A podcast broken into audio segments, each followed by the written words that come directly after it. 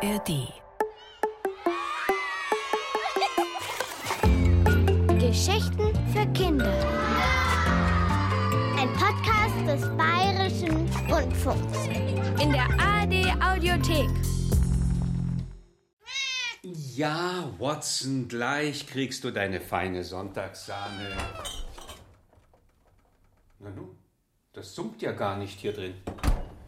Ach, jetzt ist dieser Kühlschrank endgültig kaputt. Und deine Sahne ist sauer. Tut mir leid, Watson.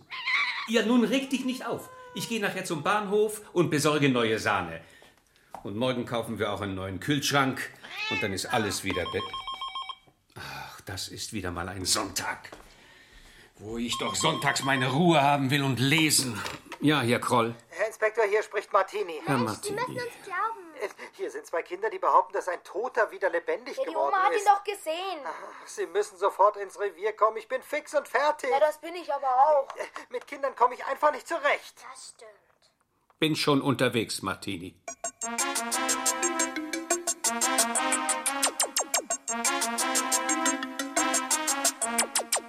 Es geht um unsere Oma. Wir wissen ja auch, dass es verrückt klingt. Aber irgendeiner muss uns glauben. Bettina haben zwölf Jahre, Felix haben 13 Jahre, wohnhaft Seeweg 2.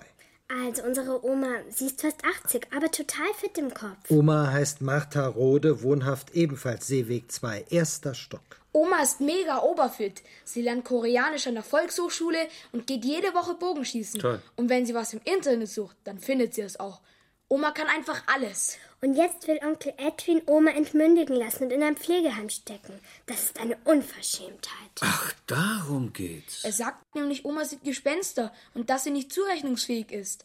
Aber Onkel Edwin will bloß an ihr Geld ran. Naja, entmündigen. Ja, das kommt leider vor, dass Leute nicht abwarten können, bis sie an ihr Erbteil kommen.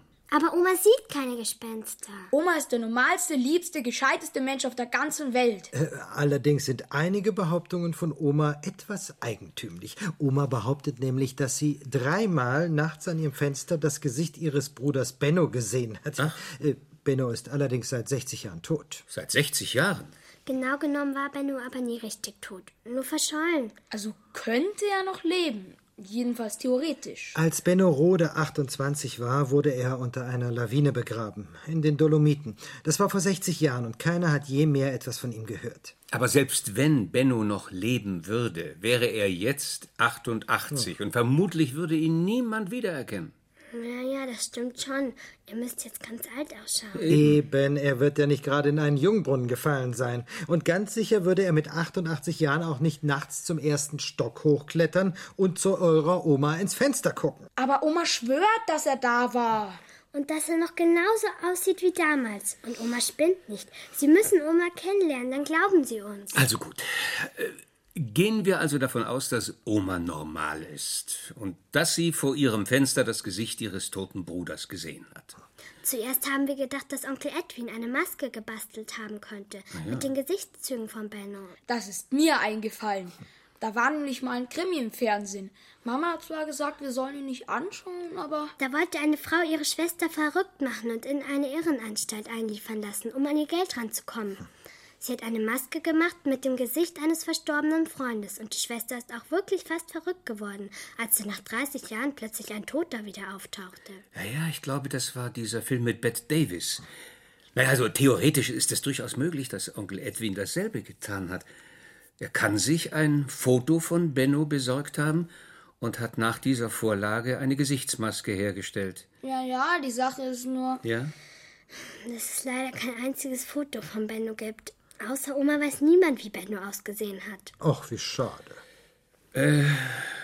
Ach, erzählt doch mal ein bisschen was über euren Onkel Edwin. Edwin Rode, 41 Jahre alt, wohnhaft Dorfteich 17.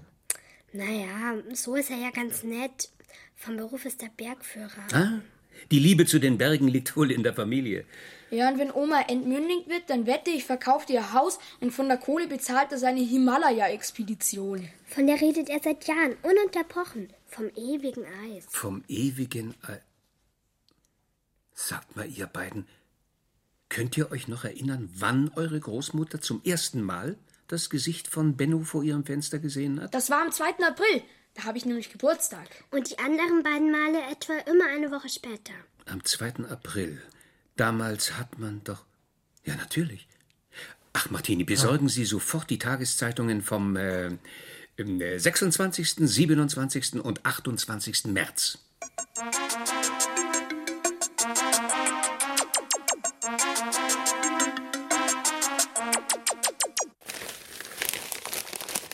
Ah, der 27. war es.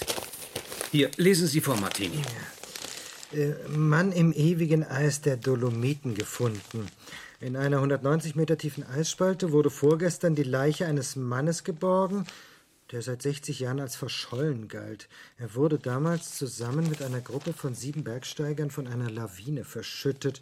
Alle konnten gerettet werden, nur der 28 Jahre alte Benno Rode wurde niemals geborgen. Das ist er.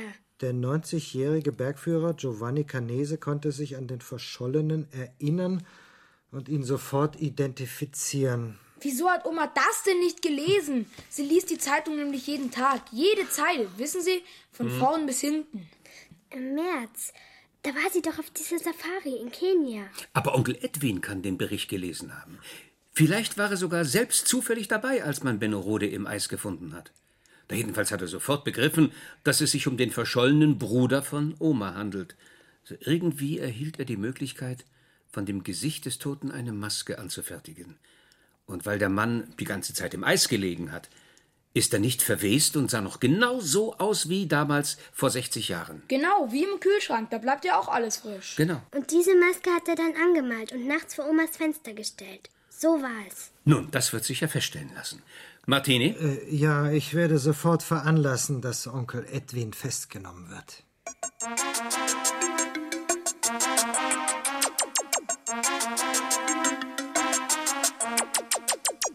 Tja, da habe ich mich wohl geirrt. Die Kinder hatten recht. Aber dass Sie sich an die Zeitung vom März erinnert haben, Herr Inspektor. Wie kamen Sie nur auf die Idee mit dem Mann im Eis? Ja, Sie haben mich doch darauf gebracht, Martini. Ich? Ja, Sie sprachen doch von einem Jungbrunnen. Und dann erzählten die Kinder vom ewigen Eis. Und da fiel mir der Zeitungsbericht vom März ein, dass man in den Bergen einen Mann gefunden hatte, der jahrzehntelang im Eis eingeschlossen und dort buchstäblich konserviert war. Und das Datum habe ich mir behalten, weil ich für einen Freund, der am 26. März Geburtstag hat, ein Buch gekauft habe. Ah, ja. Es heißt Bergkristall. Und in der Geschichte passiert übrigens dasselbe. Ein Mann wird nach vielen Jahrzehnten in einer Eisspalte gefunden und sieht völlig unverändert aus. Ach, das passiert wohl öfter. Das ist ein sehr aufregendes Buch. Der Dichter heißt übrigens Adalbert Stifter. Ach, wissen Sie was? Ich werde Ihnen das Buch zum Geburtstag schenken. Denn wie ein altes Sprichwort sagt, ein gutes Buch Hat noch keinem geschadet. Ihr wollt mehr? Dann lasst euch vom Betthupferl ins Land der Träume bringen. Das Betthupferl Gute Nachtgeschichten für Kinder gibt's in der ARD Audiothek und überall, wo es Podcasts gibt.